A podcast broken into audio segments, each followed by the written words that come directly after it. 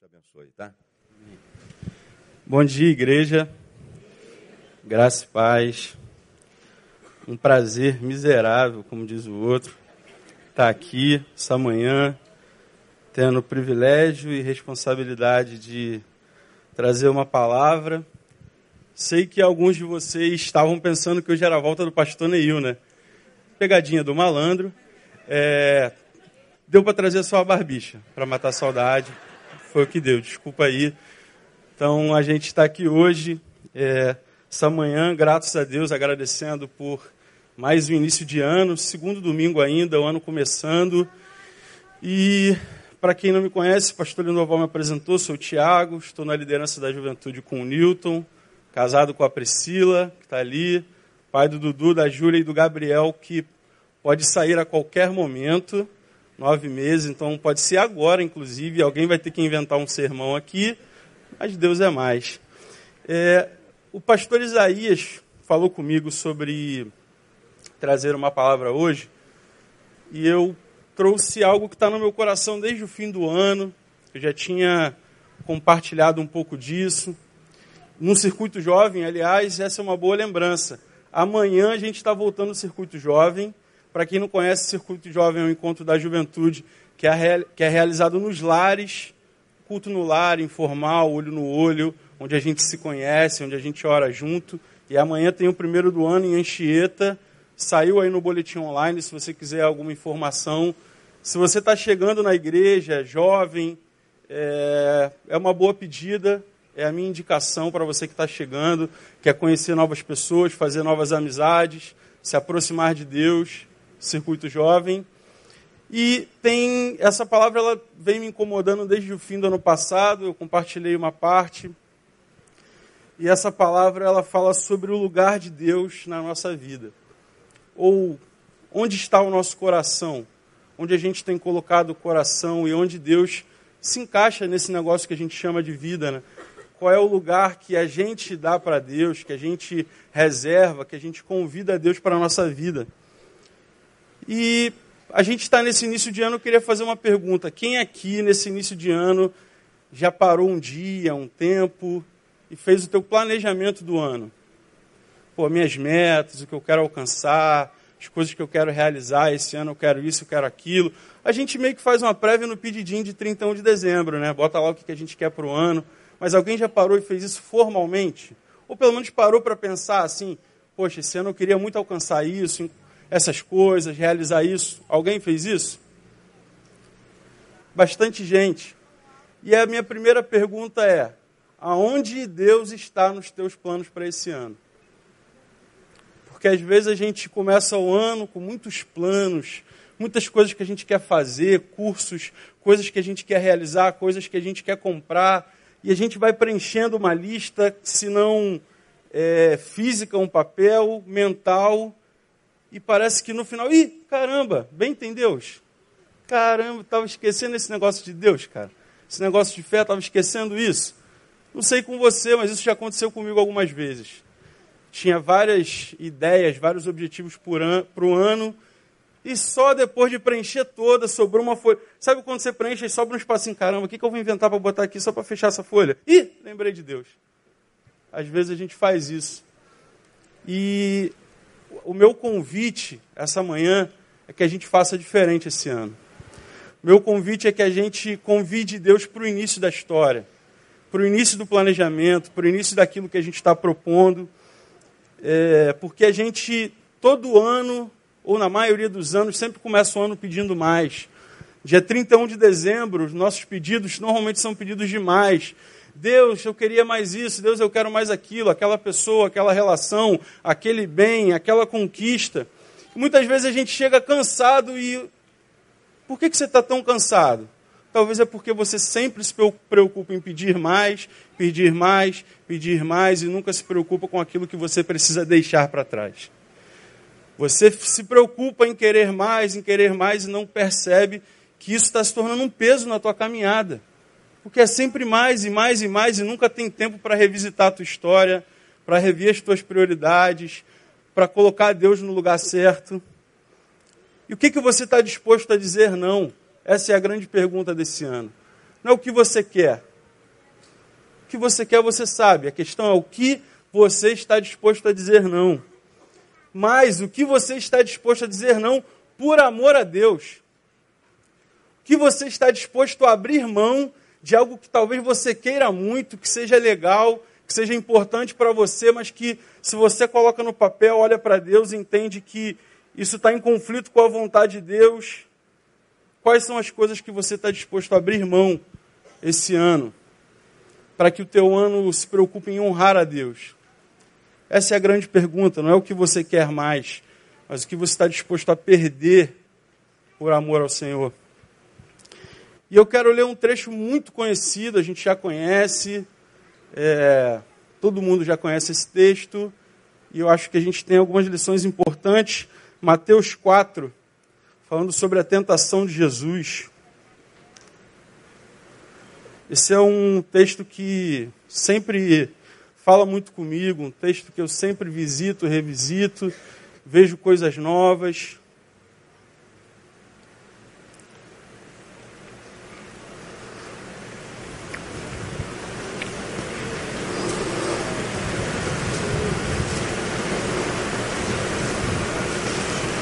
Mateus 4.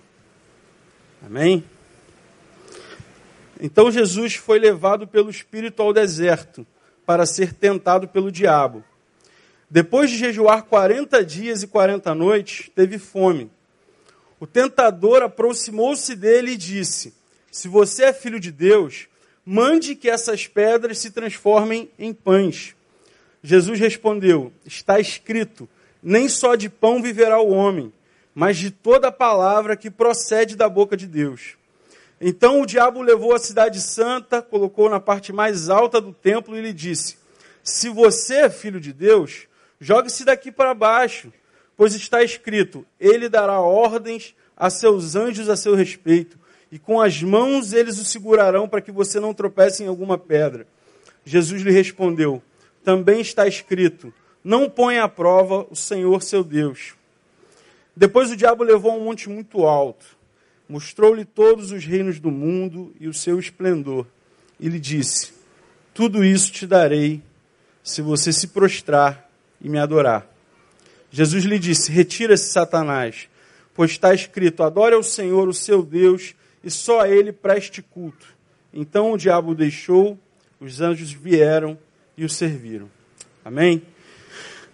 Se a gente segue a cronologia de Mateus, né? A gente vê que antes disso tem aquele momento mágico em que Jesus é batizado, vem uma pomba, o Espírito Santo como uma pomba, e a voz do próprio Deus dizendo: Esse é o meu filho amado, em quem eu tenho prazer. Jesus ali não está simplesmente vivendo um fenômeno, mas ali o pai reafirma a sua identidade, de quem ele é. Esse cara é meu filho, eu tenho prazer nele. Tem missão para esse cara. Então, depois desse momento de fenômeno, né? Pomba, voz de Deus, batismo, depois de tudo isso acontecer, esse texto começa dizendo que Jesus foi levado pelo Espírito ao deserto para ser tentado. E muitas vezes a gente está em momentos bons, momentos confortáveis, momentos em que a gente acha que está tudo legal, está tudo no lugar e parece que o Espírito de Deus nos leva para outros lugares. Nos leva para novos desafios, lugares que a gente não estava acostumado.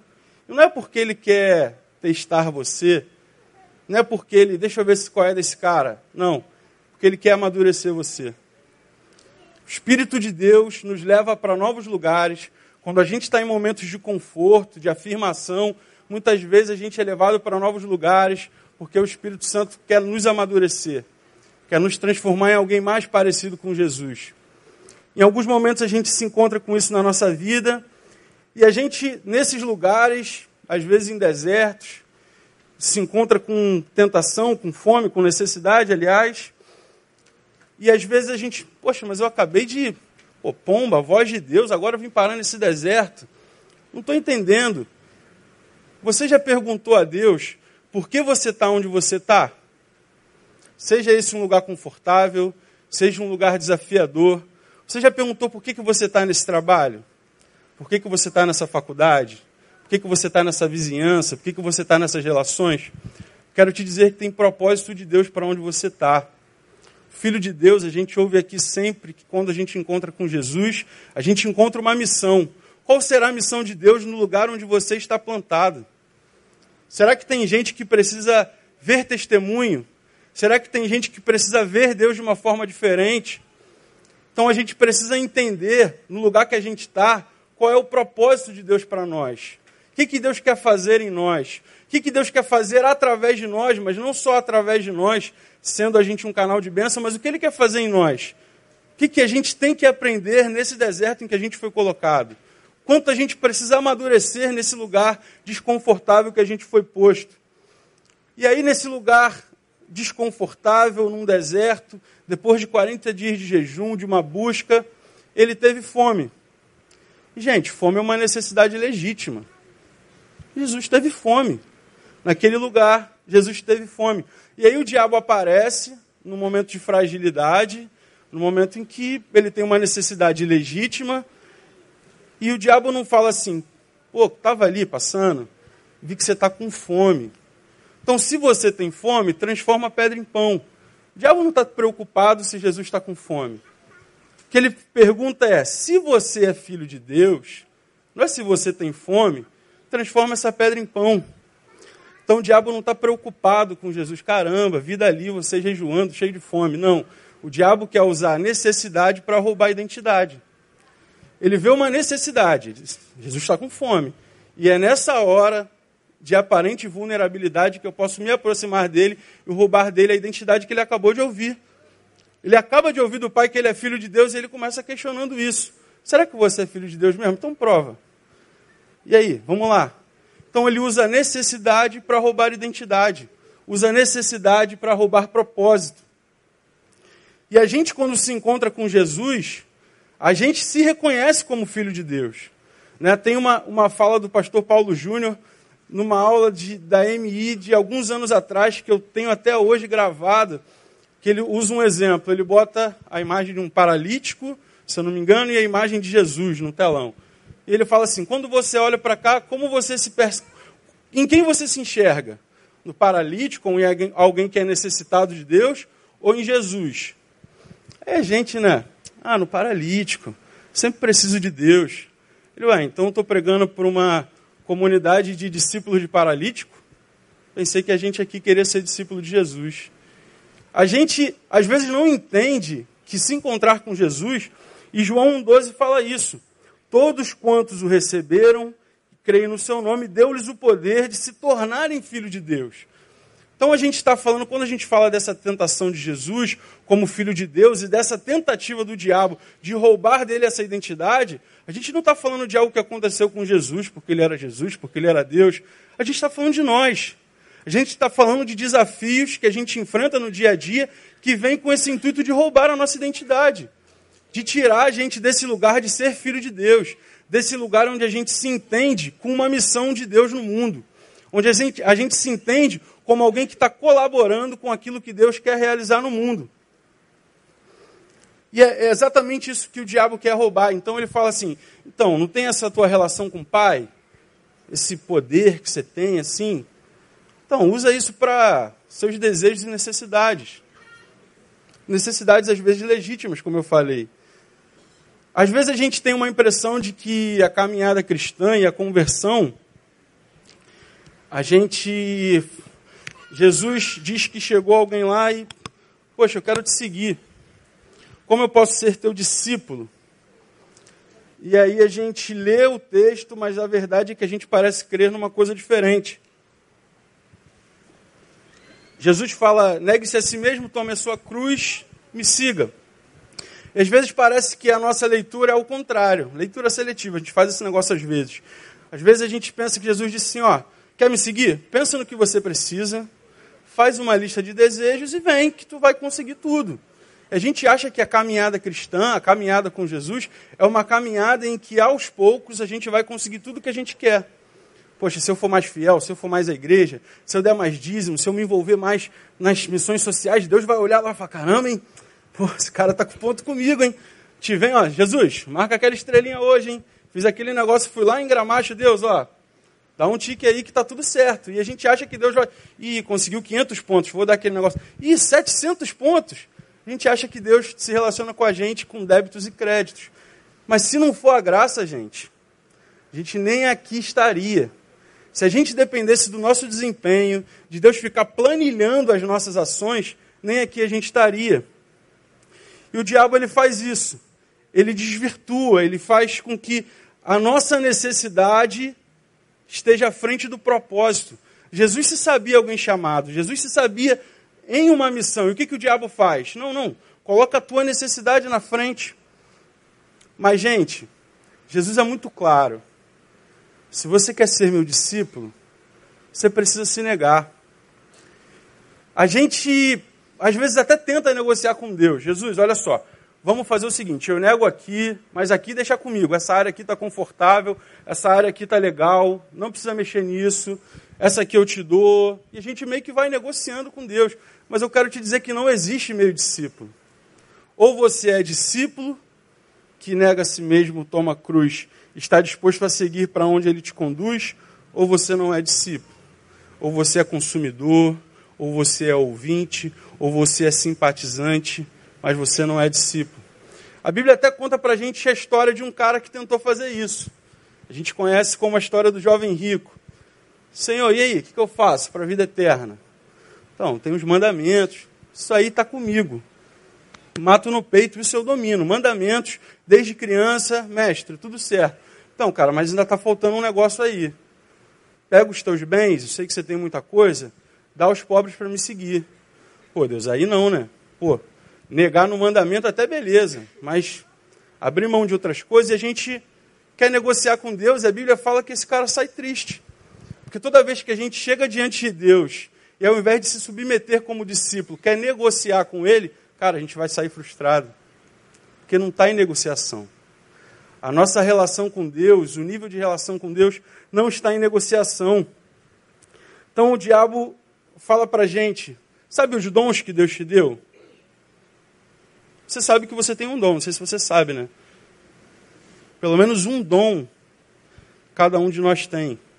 Sabe os talentos que Deus te deu? As capacidades, as habilidades, aquelas coisas que você sabe fazer, aquele jeito diferente que você faz, que você pode usar isso para glorificar o nome de Deus, aquelas coisas que você tem um jeito, tá uma briga no trabalho, você chega, não, gente, calma aí, não é assim, tal, um pacificador, sabe essas qualidades que você tem e que podem servir, que devem servir para glorificar o nome do Senhor? O diabo fala, não, cara, usa isso para satisfazer as tuas vontades. Usa isso para se dar bem. Usa os dons que Deus te deu para ser um cara mais bem sucedido ainda. Independente do que for, atropelando pessoas. Não, esquece isso. Usa para satisfazer só as tuas vontades. O diabo fala: se você tem uma necessidade, esquece o chamado. Jesus, sei que você viveu esse negócio lá, 40 dias, estava em jejum, está no poder, está no manto, rodando no manto, 40 dias de jejum. Não, Jesus, está com fome, cara? Dá uma parada nesse negócio aí de buscar. Esse negócio de obedecer o pai, de submeter, não, dá uma parada, cara. Você está com fome. Então, se você tem necessidade, o chamado dá para esperar um pouquinho. Quantas vezes não é assim que a gente vive? A gente está muito comprometido com uma coisa, seja uma coisa na igreja, uma coisa fora, algo pessoal, uma busca espiritual, a gente se compromete, Senhor, poxa, todo dia de manhã eu vou chegar, vou orar, vou fazer isso. E aparece sempre uma coisa, sempre uma necessidade, coisas legítimas, que nos tiram desse lugar. E detalhe, não foi um lugar que Deus fez com que a gente tivesse, foi um lugar que a gente estabeleceu para a gente mesmo. A gente estabelece compromissos com Deus, coisas aparecem e a gente simplesmente abre mão daquilo que a gente mesmo estabeleceu. E esse é o trabalho do diabo. Tirar a gente dos propósitos que a gente estabelece com Deus, ameaçando nossa identidade, nosso propósito. O que a gente não pode esquecer, e que está dito mais na frente, é que quem promete que se a gente o adorar, vai ter tudo que a gente quiser, como às vezes a gente imagina, é o diabo, não é Deus. Em nenhum momento Jesus fala: vem, seja um cara da igreja, me adora, levanta a mão na hora do louvor, deixa uma lagriminha cair para ganhar mais ponto, que você vai ter o que você quiser. Quem falou assim: se você me adorar, eu vou te dar reino do mundo, é o diabo. E às vezes a gente quer estabelecer com Deus uma relação diabólica. Porque sabe qual é a promessa de Deus para nós? promessa de Deus para nós é que se a gente adora Ele, se torna discípulo, Ele não vai dar tudo o que a gente quer, mas Ele vai transformar a gente em alguém mais parecido com Jesus. Você tem interesse nisso? É um desejo do teu coração se transformar em alguém mais parecido com Jesus? Essa é uma preocupação do teu coração? Então, às vezes, diante de desejos legítimos, como eu falei, Jesus não pediu nada de absurdo. Jesus não falou assim, pô pai, estou aqui no deserto, cansadão, 40 dias de jejum com fome. Poxa, o povoado mais perto é alguns quilômetros. Sei lá, pai, manda um anjo de Uber aí para me deixar no outro lugar. Foi nada de absurdo, ele teve fome. E a gente precisa olhar para os desejos que a gente considera legítimos as necessidades que a gente acha que, poxa, são necessidades normais, todo mundo quer, todo mundo precisa. E se perguntar, será que é isso que Deus tem para você? Porque se está todo mundo fazendo, minha mãe me disse que eu não era todo mundo, que meu nome não era todo mundo. Não sei se a tua mãe te falou a mesma coisa. Então, assim, está todo mundo querendo isso. Você não é todo mundo. Será que isso é para você? Será que esse meio que você quer alcançar essa coisa, essa relação, esse lugar, é o meio certo? Será que você não está desvirtuando o meio? Será que esse é o momento certo? E aqui a gente tem um, um gap interessante, cara. Porque se a gente se entende nessa relação de filho e pai, a gente precisa confiar que o pai sabe o time. A gente precisa confiar que o, o, o pai sabe a hora certa. A gente às vezes quer coisas boas, corretas na hora errada. E Deus não vai satisfazer os nossos caprichos. Deus não vai ceder às nossas pirraças, mesmo sabendo que Ele vai te dar, que uma hora você vai ter aquilo, Ele não vai mimar você, porque Ele quer amadurecer você, Ele quer me amadurecer. E Ele não vai satisfazer as minhas vontades para eu parar de bater pé com Ele. Ou eu amadureço, ou eu perco a relação que deveria ter com Ele. Então, irmão, nessa manhã eu quero te dizer: não seja refém de você. Porque às vezes a gente fala do mundo, do diabo, mas a gente está refém de nós mesmos, de desejos, de necessidades que a gente achou que eram muito importantes. A gente tem uma capacidade muito grande de transformar virtudes em vícios. Coisas boas, coisas que a gente poderia desfrutar de forma saudável, a gente perde a mão. E o Pai não vai patrocinar os nossos vícios. Coisas que a gente, caramba, isso é tão legal. Coisas boas em nós, capacidades que a gente tem, e a gente começa se entorpecer. Característica do vício é nos roubar a razão. E a gente é tão bom naquilo que a gente faz que a gente perde a razão, a gente se perde. E tem uma frase que eu ouvi que todas as áreas da nossa vida em que a gente não clama pela graça de Deus vão se transformar em áreas desgraçadas. Vê aí se não são as áreas em que você talvez se considera mais forte, mais safo, são as áreas em que normalmente você cai. E aí cair, gente, não é cair assim, caramba, é se tornar arrogante, é se tornar soberbo, é tirar Deus do lugar e achar que é você que faz esse negócio que você faz tão bem, é parar de depender da graça de Deus. A gente sempre ouve aquela frase, né? Não vá ao mercado com fome. Eu quero te dizer, não faça petições a Deus que são fruto de desejo, não de propósito. Só você pensar como que você vai no mercado. Quando eu levo meus filhos no mercado, no auge do biscoito recheado, que agora é só isso que dá, biscoito recheado. Eles querem biscoito recheado, já chega um biscoito recheado. Se eu levo meus filhos, eu fico refém dos desejos deles. Mas são crianças. Eles não têm maturidade de entender. Cara, calma aí, mas se eu só comer biscoito recheado, não comer arroz e feijão, uma carne, uma salada, acho que vai dar algum problema. Não, não tem essa maturidade. Quando é esse tipo de relação infantil, a gente não tem maturidade para fazer boas escolhas. A maturidade vem exatamente quando a gente tem discernimento. Cara, isso é muito bom, é muito gostoso, mas não é para mim. Isso é muito bom, é muito gostoso, mas não é para agora. Isso é muito bom, é muito gostoso, mas dessa vez eu passo. Isso é maturidade.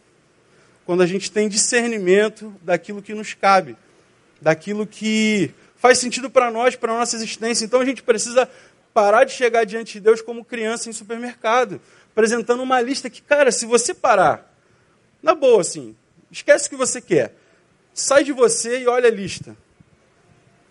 Pensa se algumas coisas que às vezes a gente quer não são coisas absolutamente absurdas. Demais sempre, demais e demais. Já tenho isso, mas quero mais aquilo. Já tenho um, eu quero dois. Já tenho... E mais. E... Se não são coisas completamente absurdas. Completamente absurdas. E a gente precisa parar de se relacionar com Deus nesse lugar de criança. Às vezes a gente pergunta, Senhor, mas por que, que eu não tenho mais do Senhor? Senhor, por que que, caramba, eu queria te buscar diferente, eu queria ter uma nova compreensão. E aí, 1 Coríntios 3, eu, porém, irmãos, não pude falar como a espirituais, assim como a carnais, como a crianças em Cristo. Leite vos dei a beber, não vos dei alimento sólido, porque ainda não podeis suportar. Sabe por que a gente não tem mais de Deus? Porque a gente não amadurece. A própria Bíblia fala que a gente pede e não recebe porque a gente pede mal, para os nossos próprios deleites, para satisfazer nossas próprias vontades. Então, enquanto a gente não amadurece a ponto de discernir aquilo que Deus tem para nós, a gente vai ficar no leitinho. A gente vai ficar nessa pirraça. E, e Deus, cara, faz a pirraça que você quiser. Quando você não amadurecer. Não sei se vocês, eu tenho filhos, tem hora que meu filho, pai, eu quero isso. Não. Pai, eu quero isso. Não. Pai, eu quero isso. Não. Pai, mas eu. Cara, você vai ficar sozinho aí se esperneando. Estou aqui, espernei abaixo, inclusive, porque eu estou vendo um negócio aqui na televisão, eu estou lendo. Então, espernei abaixo para nem me atrapalhar. Então, assim, eu acho que não é, esse, não é esse o tipo de relação que a gente quer ter com Deus. A gente precisa amadurecer e muitas vezes esse deserto que nos desafia é o lugar que Deus nos leva para que a gente amadureça, para que a gente mesmo descubra onde está o nosso coração, para que a gente mesmo perceba que não são as nossas necessidades que nos definem, mas é a palavra de Deus. Essa foi a resposta de Jesus. A gente precisa deixar essa instabilidade da infância.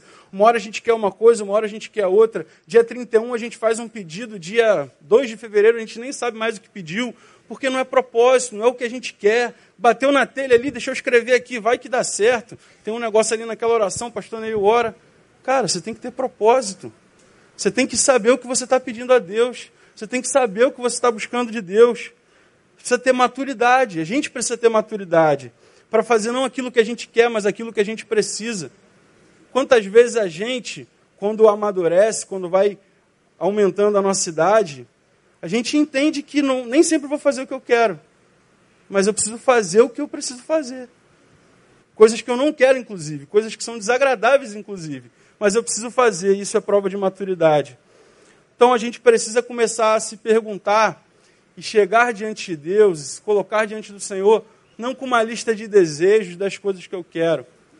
Convido você, nessa manhã, algo que vem queimando no meu coração, a chegar diante do Senhor não com uma lista de pedidos, mas chegar com o Senhor com uma folha em branco perguntando: Deus, o que, que o Senhor espera de mim?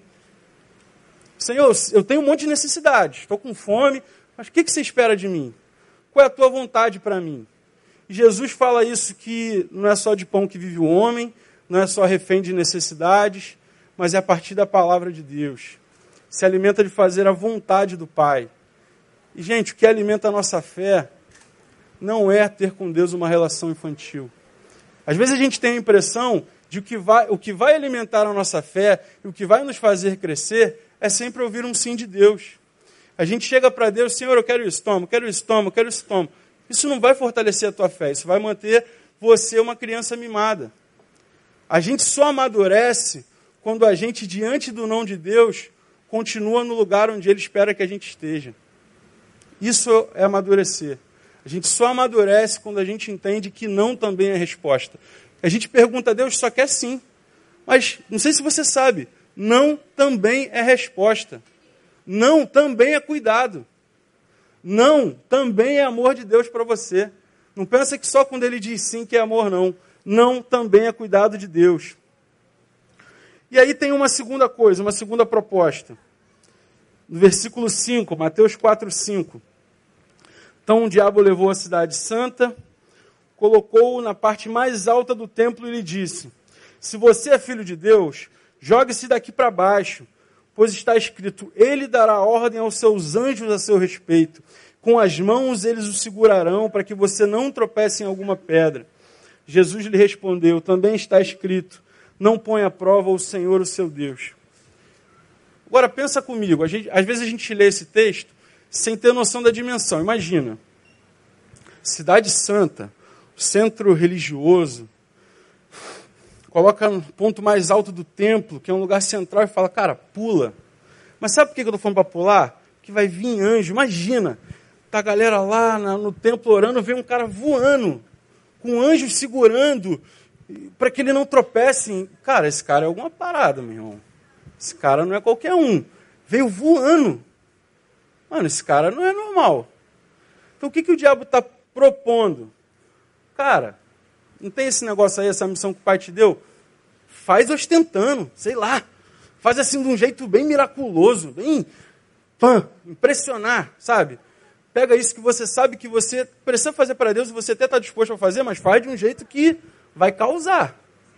Vai dar um, um tchan. Galera, esse é o cara, hein? Esse é o cara, hein? Esse cara chegou voando. Então, a proposta do diabo é viva para as pessoas. Ostente. Use o que Deus te dá para ostentar, para parecer bom, para parecer o mais santo, para parecer o melhor crente.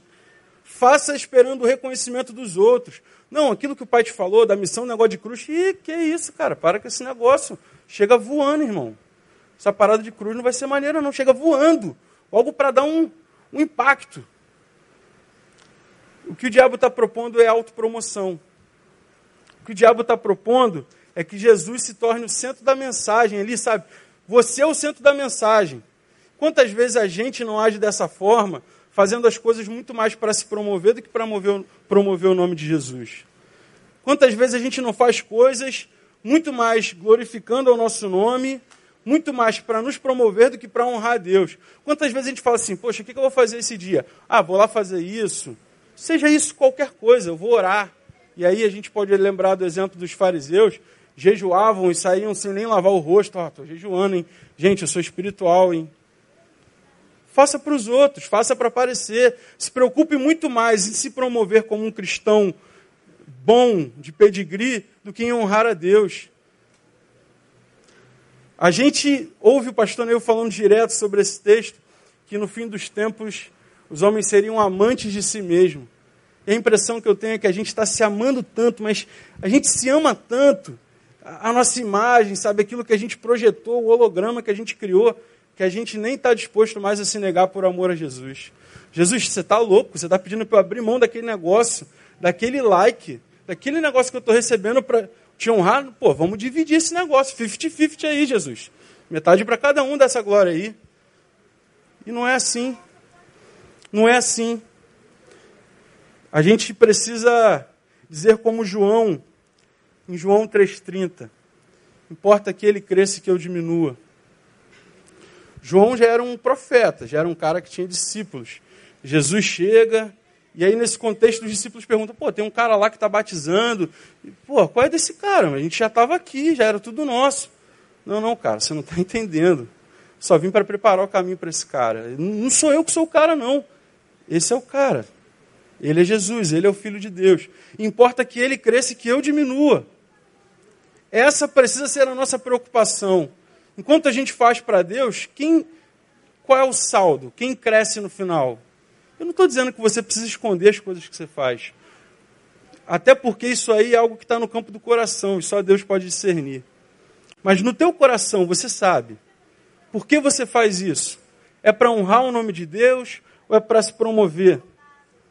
Por que, que a gente hoje está tão escravo dos likes? Por que, que hoje a gente está tão. Pô, não vou postar isso aqui, não. Não vou postar isso aqui porque eu sei que isso aqui vai dar um like. Por que, que a gente está nisso? Por que, que a gente se perdeu nessas distrações? Por que, que o diabo tem nos ganhado tanto em distração, em like, em coisa efêmera? Você ganhou 5 mil likes, o que, que a sua vida mudou?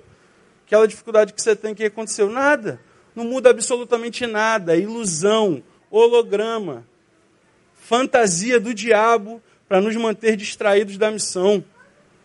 Então a gente precisa perceber que a gente não pode viver em função dos outros, querendo dos outros, querendo dos outros afirmação, querendo dos outros admiração, quando existe uma voz de Deus do céu, céu aberto, que diz assim: Esse é o meu filho e eu tenho prazer. qual é a voz que a gente está querendo ouvir, qual é a voz que a gente está querendo dar ouvidos e afirmar, a voz do Pai que nos convoca para uma missão ou a voz dos outros que nos dá like porque a gente teve uma postura, inclusive que a gente nem sabe que de cristão é. A gente às vezes se presta alguns papéis e coloca alguns, algumas coisas em rede social porque sabe que vai dar like. Cara, que a gente nem se preocupa com o nome de Jesus. Nem, a gente sabe que vai causar, mas nem se preocupa em honrar o nome de Deus. A gente se tornou uma geração extremamente reativa, porque não apenas a gente faz esperando que os outros nos confirmem, mas a gente reage sempre quando a gente se sente atacado. A gente postou um negócio, alguém vai lá e comenta. Meu irmão, se tivesse como enfiar a mão na tela e dar na cara da pessoa, a gente ia fazer isso.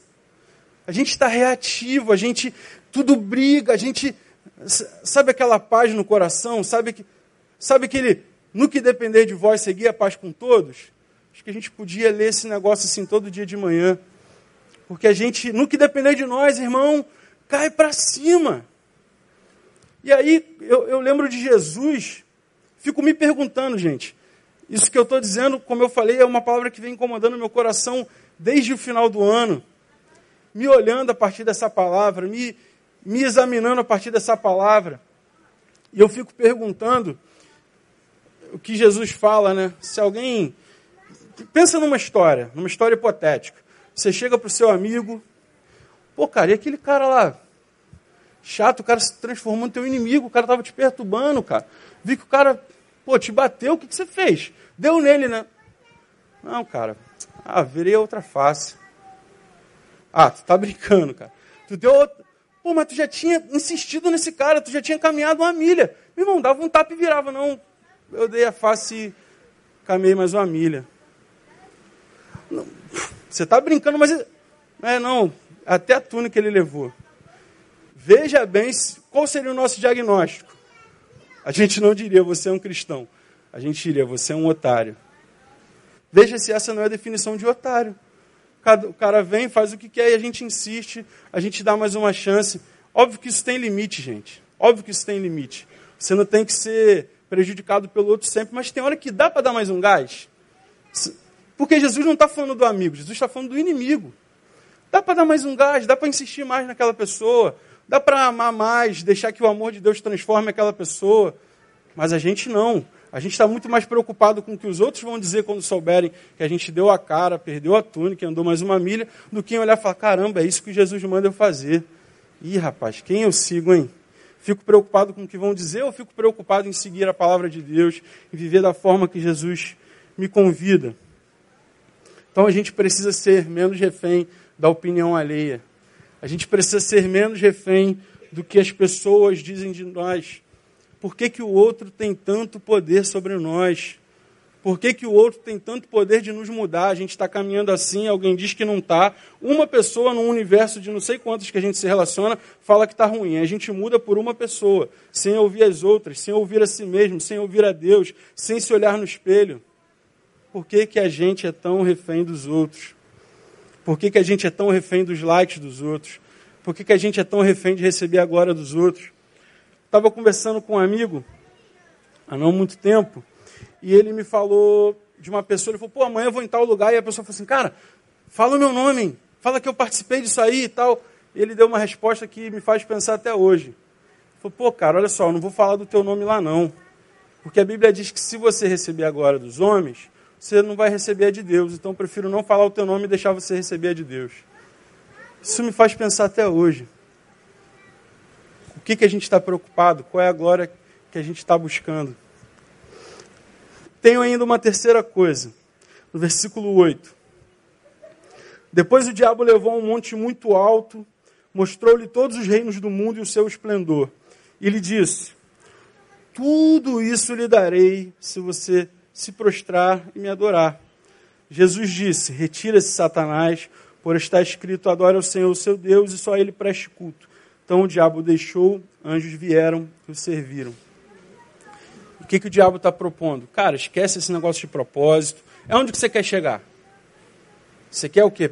Reinos do mundo? Você não é o salvador do mundo? Então, mundo, ó. Estou te mostrando o mundo. Melhor parte, o esplendor. Então, eu te dou isso tudo.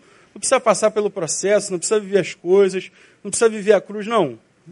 faço você chegar lá. Só me adorar. Então, o que o diabo está propondo? Use meios errados para chegar em lugares que você almeja. Mude o foco da tua adoração, mude o foco do teu coração. E a gente precisa de fato se perguntar por que a gente faz o que a gente faz. Por que a gente quer o que a gente quer? Aonde a gente quer chegar? O diabo está propondo para Jesus, então, eu sei que tem um caminho, cara, tem um negócio de cruz aí no meio, pula etapa, não vive processo, não vive processo, chega lá, seja lá onde esse lá for, e eu te pergunto, aonde é esse lá? Aonde é esse lugar que você quer chegar? Aonde é, quais são essas conquistas, essas pessoas, essas relações que você quer tanto, que estão aí no teu coração agora, que no início do ano talvez você tenha feito pedidos ou no dia 31. O que é isso? Onde é esse lá? Vale a pena chegar nesse lá abrindo mão de honrar a Deus no caminho? Vale a pena chegar nesse lá abrindo mão de ser quem Deus sabe que você precisa ser e você sabe que você precisa ser em Deus? O que, que ocupa o teu coração? O que que ocupa o teu coração?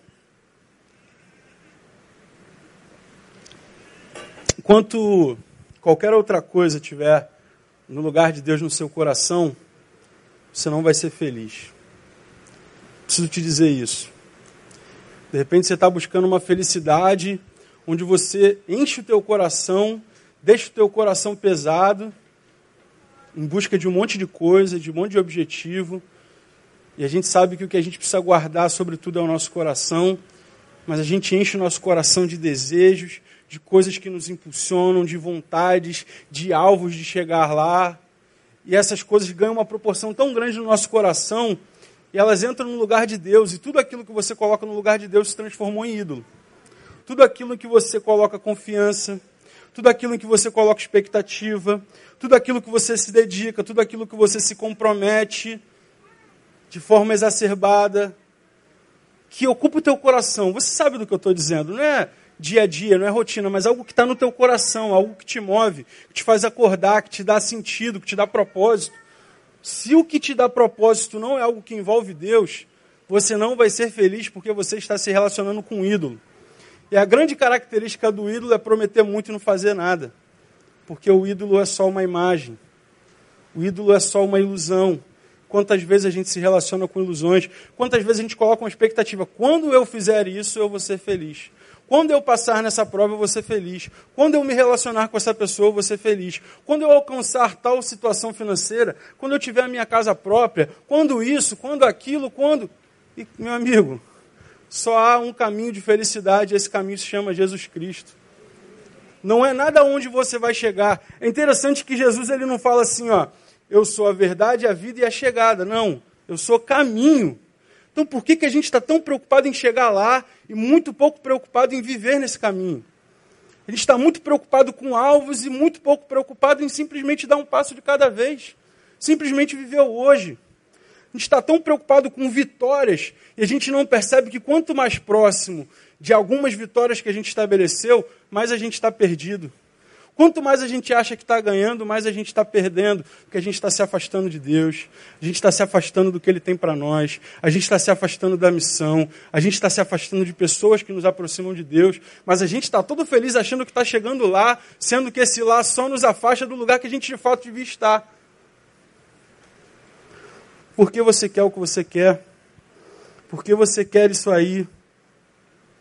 Enquanto a nossa preocupação for onde eu quero chegar e não como eu vivo hoje para a glória de Deus, é difícil. Enquanto a gente pensar num lá, Senhor, quando isso acontecer, eu vou glorificar ao teu nome, eu vou te adorar. Não, cara, glorifica hoje. Dá hoje bom testemunho. Atravessa uma velhinha na rua. Não, Senhor, mas eu quero, sei lá, ser alguma coisa grande assim, sei lá, um, um ministro. Não, cara, não, não, faz hoje. Caminha hoje, dá um passo hoje. Para de esperar chegar lá para ser aquilo que você precisa ser hoje. É hoje, é caminho, é um passo de cada vez. E a cada passo que a gente dá, o salmista fala que lâmpada para os meus pés é a tua palavra. E às vezes a gente está num momento de escuridão, mas sempre tem palavra de Deus para caminhar, para iluminar o próximo passo. Você está perdido na escuridão, mas se a lâmpada é para o pé, pelo menos o meu pé eu estou vendo, posso dar mais um passo. Se a, se a palavra é lâmpada para o meu pé, ih, aqui tem um buraco, eu vou para lá. Se você está buscando a palavra de Deus, eu posso te dar certeza de que você não vai ficar confundido. Você pode não ter a visão do lar, você pode não ter a visão de onde você quer chegar. Não diz que a palavra é um farol de milha que te ilumina quilômetros, não, cara. Mas o teu próximo passo está garantido pelo Senhor, se você busca na palavra. Amém? Qual foi a última vez? Eu quero que você pense nisso.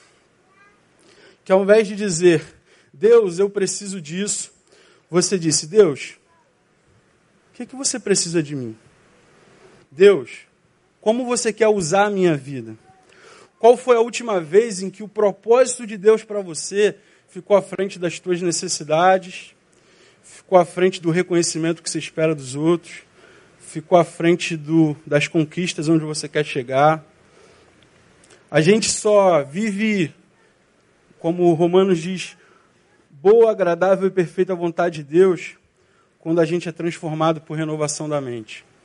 A gente quer viver coisa boa, perfeita e agradável de Deus para nós, sem renovar a nossa mente, com a mente presa ao mundo, com a mente presa com valores do mundo, com objetivos do mundo. E, gente, mundo eu não estou falando de que não é daqui da igreja, acho que isso é claro, né? A gente está falando de um sistema, de uma forma de agir sem amor, que não preza pela justiça, que não preza pelo outro, onde os objetivos estão à frente das pessoas, se você está com essa lógica, com esse software aí na tua cabeça, que é mais importante chegar, o negócio é vencer, o negócio é vitória, eu nasci para ser cabeça e não ser cauda, isso é bíblico, mas a gente coloca isso no lugar errado, porque a gente atropela os outros para ser cabeça, e isso não é a promessa. Então, se a gente está é, tá com isso rodando na cabeça, cara, até o que é bom de Deus a gente não vai achar bom, sabia? A gente está com um negócio na cabeça, um alvo que é isso que eu quero. Aí Deus manda vontade boa, perfeita e agradável. Não, Deus, isso aí eu não quero não, eu quero isso aqui.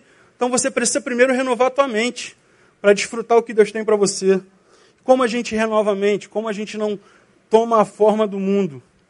A gente não toma a forma do mundo quando a gente escolhe ser cheio de Deus.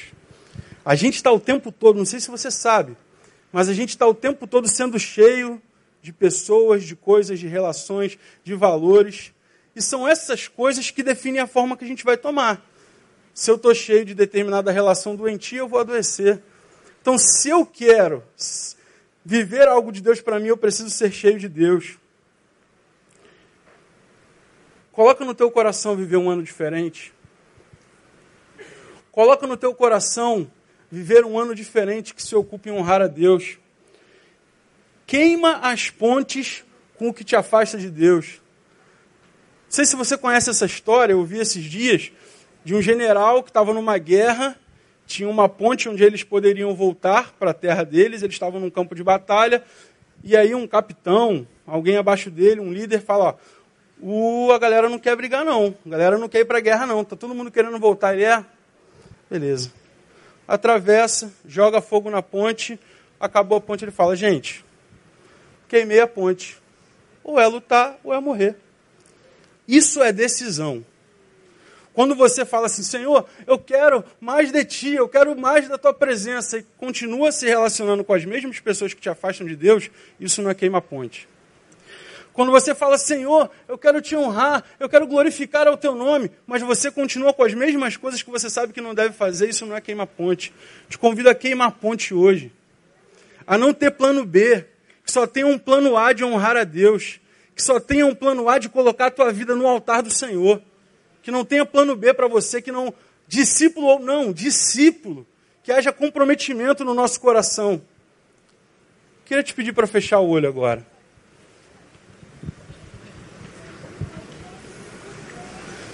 Queria te pedir para pensar onde você quer chegar. Sei lá, no teu planejamento aí, Onde você quer chegar daqui a um ano? Daqui a três anos, cinco, dez? Como você pensa assim na tua vida? Caramba, eu queria viver isso. Onde é isso? Onde é esse lugar? O que é isso? Com quem é isso? Pensa aí. Aonde é isso? Onde é o ponto? Aonde é a chegada? Qual é o alvo? Com isso em mente, eu te faço uma pergunta. Isso se parece mais com uma cruz onde você abre mão da tua vontade para honrar Deus, ou se parece mais com ter os reinos do mundo?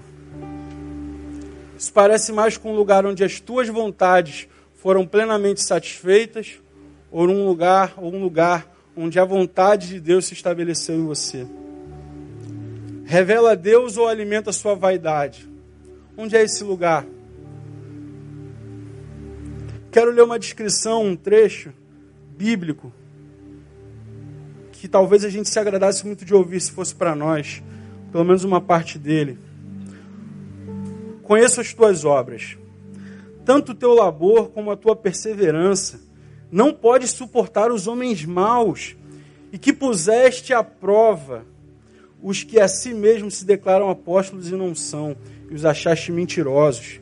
Tem perseverança, suportaste provas por causa do meu nome, não te deixaste esmorecer. Olha que coisa boa. Tenho, porém, contra ti que abandonaste o teu primeiro amor. Cara, se isso não mexe com você, se achar que está tudo certo e Deus olhar no teu olho e falar, cara, mas você perdeu o primeiro amor.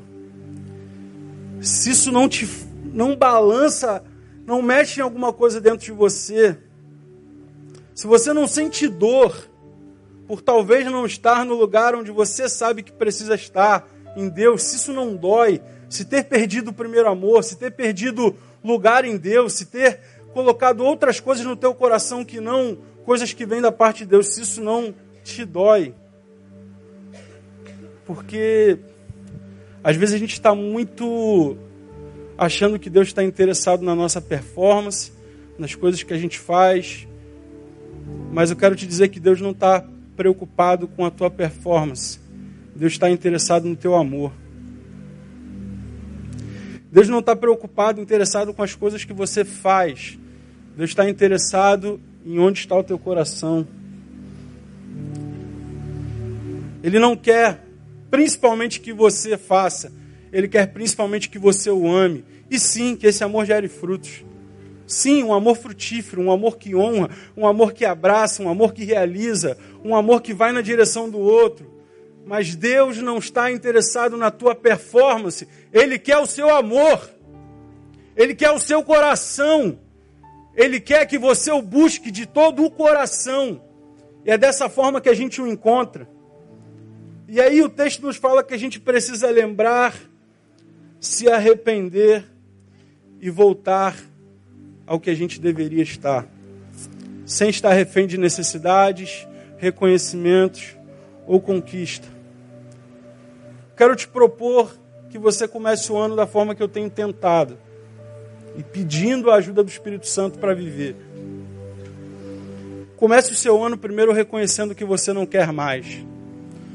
Faz uma limpa, cara. Será que não tem um quarto bagunçado aí no teu coração, cheio de entulho, cheio de gente, cheio de pedaços, cheio de, de coisa mal resolvida? Limpa o teu coração, reconhece que você não quer mais, reconhece aquilo que você vai abrir mão, se compromete com isso. Pede a Deus para ter menos, mas ser mais. Comece esse ano dizendo a Deus muito mais o que você vai dar a Ele, que vai se comprometer com Ele do que aquilo que você quer receber muito mais interessado em dar do que cobrar, muito mais preocupado em revelar a Deus do que buscar a sua satisfação, muito mais desejando amar a Deus do que satisfazer as próprias vontades. Esse é o teu desejo? Esse é o desejo do teu coração, honrar a Deus, amar mais a Deus, se ocupar mais de Deus, ser cheio de Deus. Quero te convidar para ficar de pé para a gente fazer uma oração.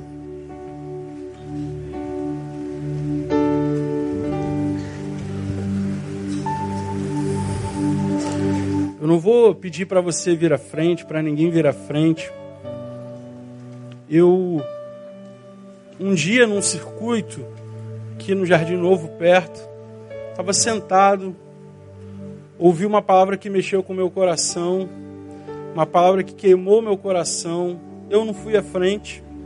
Até teve um convite para ir à frente, mas eu senti vergonha, estava meio que voltando para a igreja, se a gente pode dizer assim, um pouco afastado, mas com o coração desejoso de voltar para as coisas de Deus. Ouvi uma palavra, não fui à frente, mas aquela palavra queimou meu coração.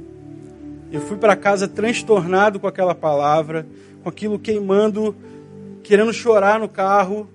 Eu cheguei em casa já indo direto para o banheiro ajoelhando no banheiro, chorando na presença do Senhor e dizendo: Deus, eu quero me comprometer contigo de novo. Você não precisa vir aqui à frente, mas se essa palavra encontra lugar no teu coração, se você quer esse ano honrar a Deus, se compromete com Ele aí no teu lugar, com palavras que só você pode dizer. Esse compromisso é só teu, ninguém vai te cobrar, ninguém vai te exigir nada. Mas seja maduro. Seja maduro para se comprometer com Deus e de fato entregar aquilo que você se comprometeu. Vamos parar de ser criança, de ficar prometendo coisas, cada hora querendo uma coisa. A gente precisa amadurecer para ter o novo de Deus na nossa vida. Se esse é o teu desejo, se esse é o teu objetivo, se isso fala com você, a gente vai orar agora. Faz você aí teu compromisso com Deus para esse ano. Faz você aí com as palavras que vêm ao teu coração. Pai, a gente te agradece por essa manhã, por essa palavra que tem mexido tanto comigo, tem mexido tanto com as minhas prioridades, tem mexido tanto com coisas que eu busco viver. O Senhor sabe, Pai, as minhas necessidades, os meus desejos. O Senhor sabe que um tapinha nas costas faz bem. O Senhor sabe que tem lugares que eu quero conquistar, que a gente quer conquistar. Mas, Deus, eu tenho colocado no meu coração priorizar a tua palavra, priorizar a tua vontade para mim, buscar primeiro o teu reino, porque eu sei que as demais coisas vêm, porque é a tua palavra. Então, Deus, só tu sabes, só o teu Espírito pode sondar corações aqui nessa manhã. Só o teu Espírito pode contemplar além do que a gente vê, além do olho fechado, além dos gestos. Só o teu Espírito pode ir lá no profundo do coração, saber onde há verdade, Deus. Senhor, e nos corações que há verdade nessa manhã, Pai.